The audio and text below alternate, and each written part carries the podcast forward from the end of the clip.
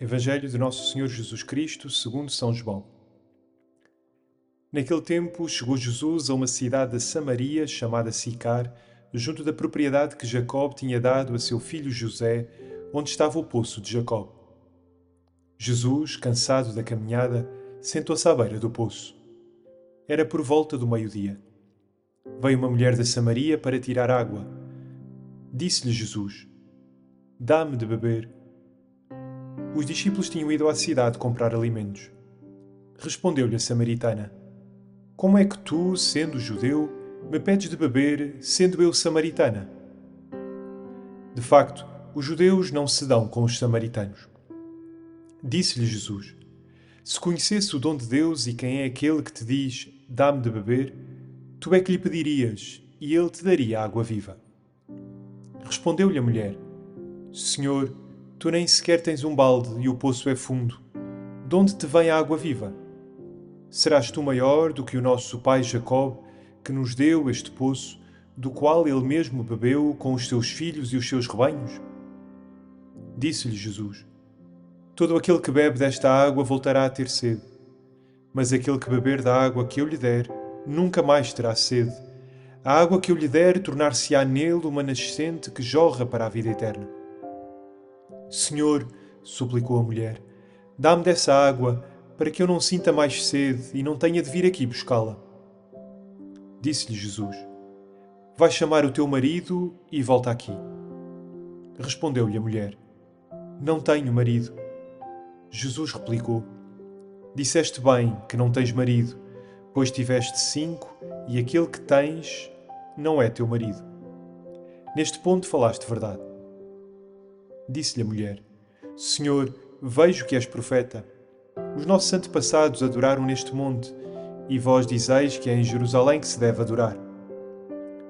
Disse-lhe Jesus: Mulher, acredita em mim. Vai chegar a hora em que nem neste monte, nem em Jerusalém adorareis o Pai. Vós adorais o que não conheceis.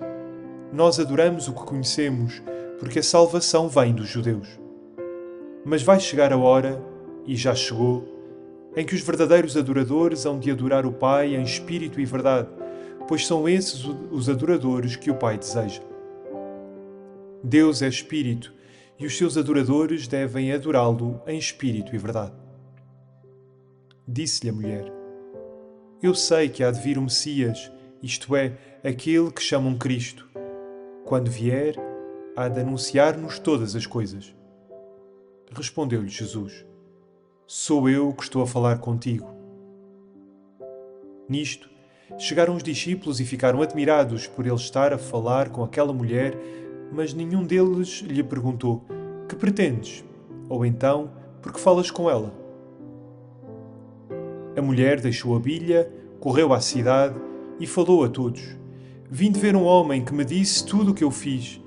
Não será ele o Messias? Eles saíram da cidade e vieram ter com Jesus. Entretanto, os discípulos insistiam com ele, dizendo: Mestre, come. Mas ele respondeu-lhes: Eu tenho um alimento para comer que vós não conheceis. Os discípulos perguntavam uns aos outros: Porventura alguém lhe trouxe de comer? Disse-lhes Jesus: O meu alimento é fazer a vontade daquele que me enviou e realizar a sua obra. Não dizeis vós que dentro de quatro meses chegará o tempo da colheita? Pois bem, eu digo-vos: erguei os olhos e vede os campos, que já estão loiros para a ceifa. Já o ceifeiro recebe o salário e recolhe o fruto para a vida eterna, e deste modo se alegra o semeador juntamente com o ceifeiro. Nisto se verifica o ditado: um é o que semeia e outro o que ceifa. Eu mandei-vos ceifar o que não trabalhastes Outros trabalharam e vós aproveitais-vos do seu trabalho. Muitos samaritanos daquela cidade acreditaram em Jesus por causa da palavra da mulher que testemunhava: Ele disse-me tudo o que eu fiz. Por isso, os samaritanos, quando vieram ao encontro de Jesus, pediram-lhe que ficasse com eles. E ficou lá dois dias. Ao ouvi-lo, muitos acreditaram e diziam à mulher: já não é por causa das tuas palavras que acreditamos, nós próprios ouvimos e sabemos que Ele é realmente o Salvador do mundo.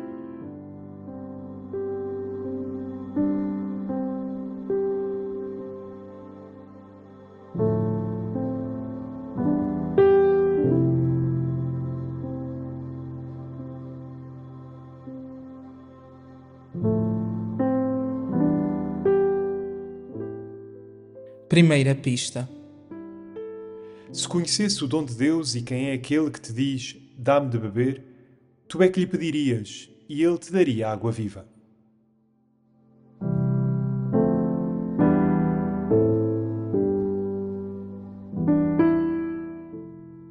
Senhor Jesus, o que tu fazes para nos saíres ao caminho, qualquer que seja o estado da nossa vida e do nosso coração Vens ao encontro de cada um de nós como foste ao encontro daquela mulher. Nenhum dos preconceitos do teu tempo foi impedimento para te aproximares dela, pois que era mulher, samaritana e pecadora. Graças, Senhor, porque nada em nós te impede de nos dar já água viva, o dom de Deus, que és tu mesmo, essa água que jorra em nós desde o batismo, que nunca tem fim e que se renova sempre mais. Tanto mais quanto mais te damos de beber, te damos espaço em nós. Tanto mais quanto mais nos entregamos a ti, para que nos enchas da tua vida, a vida plena do Espírito. Senhor, dá-nos sede de ti, enche-nos de vazio, de desejo de te vislumbrar no caminho, para que o Espírito Santo nos torne criaturas novas.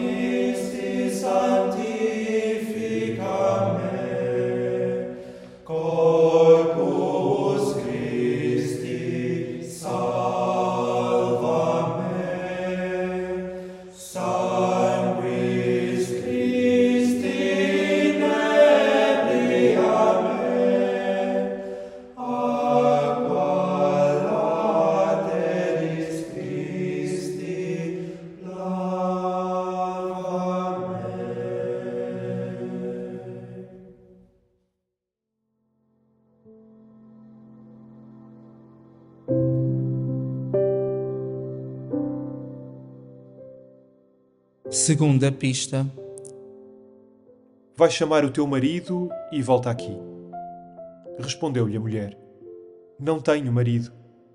Jesus replicou: Disseste bem que não tens marido. Neste ponto falaste verdade. Disse-lhe a mulher: Senhor, vejo que és profeta.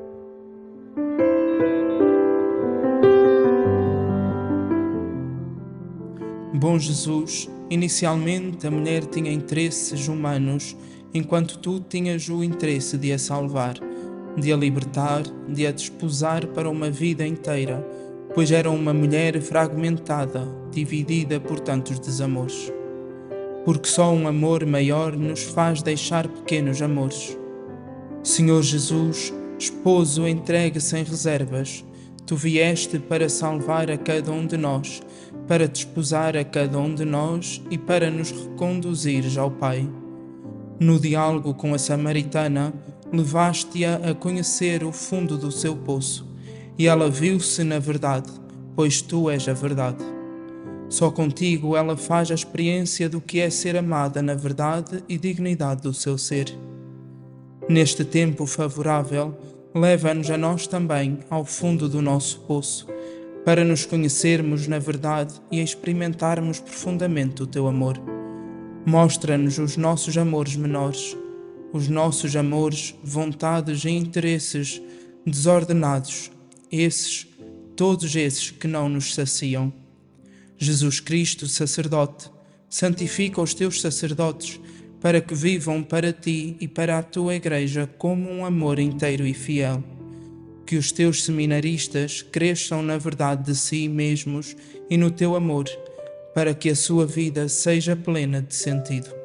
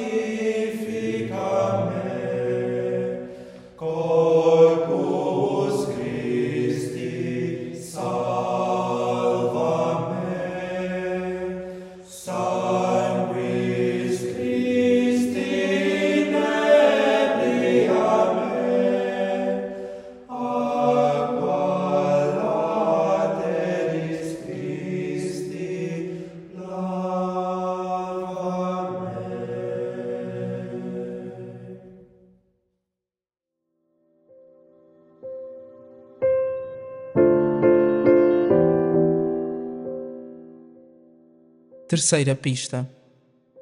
Mulher, acredita em mim, vai chegar a hora, e já chegou, em que os verdadeiros adoradores hão de adorar o Pai em espírito e verdade, pois são esses os adoradores que o Pai deseja. Deus é espírito e os seus adoradores devem adorá-lo em espírito e verdade.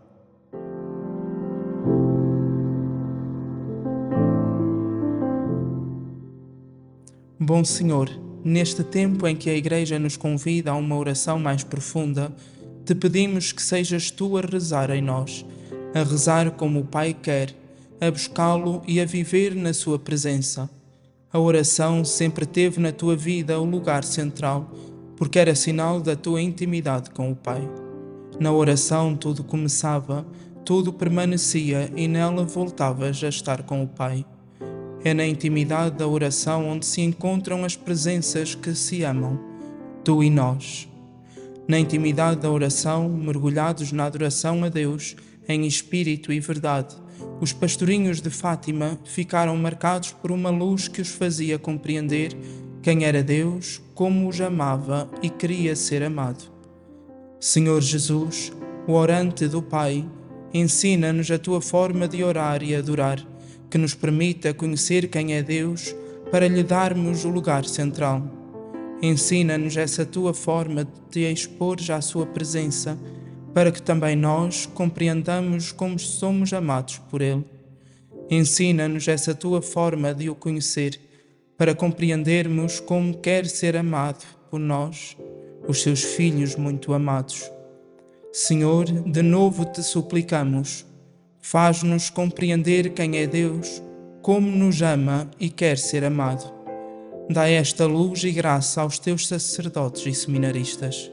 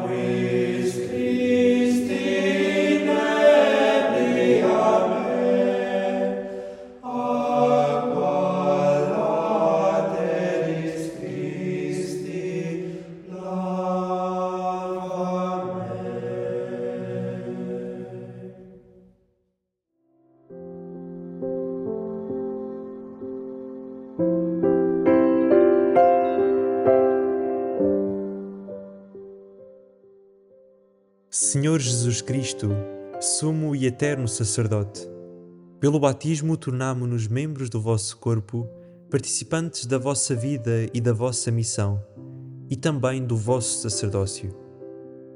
Dai-nos o vosso Espírito para que não vivamos para nós mesmos e assim possamos em cada dia oferecermos-nos convosco ao Pai, como vítimas vivas, santas e agradáveis, praticando na liturgia e na vida o culto espiritual que inaugurastes na cruz. Nós vos agradecemos o sacerdócio ministerial que confiastes aos apóstolos e aos seus sucessores, e vos pedimos que santifiqueis aqueles que hoje o exercem como nossos pastores. Concedei-nos, Senhor, que ao aproximarmos-nos deles nos encontremos convosco, fonte de misericórdia e de vida, e que contemplando-vos glorioso à direita do Pai, nos mantenhamos firmes na profissão da nossa fé. Fazei das nossas paróquias e famílias lugares onde habita e é glorificado o vosso nome, para que a Igreja resplandeça no mundo como sacramento de salvação para todos os povos. A vós, sumo sacerdote misericordioso e fiel, santo, inocente, elevado mais alto que os céus, a glória e o poder pelos séculos dos séculos. Amém. Ora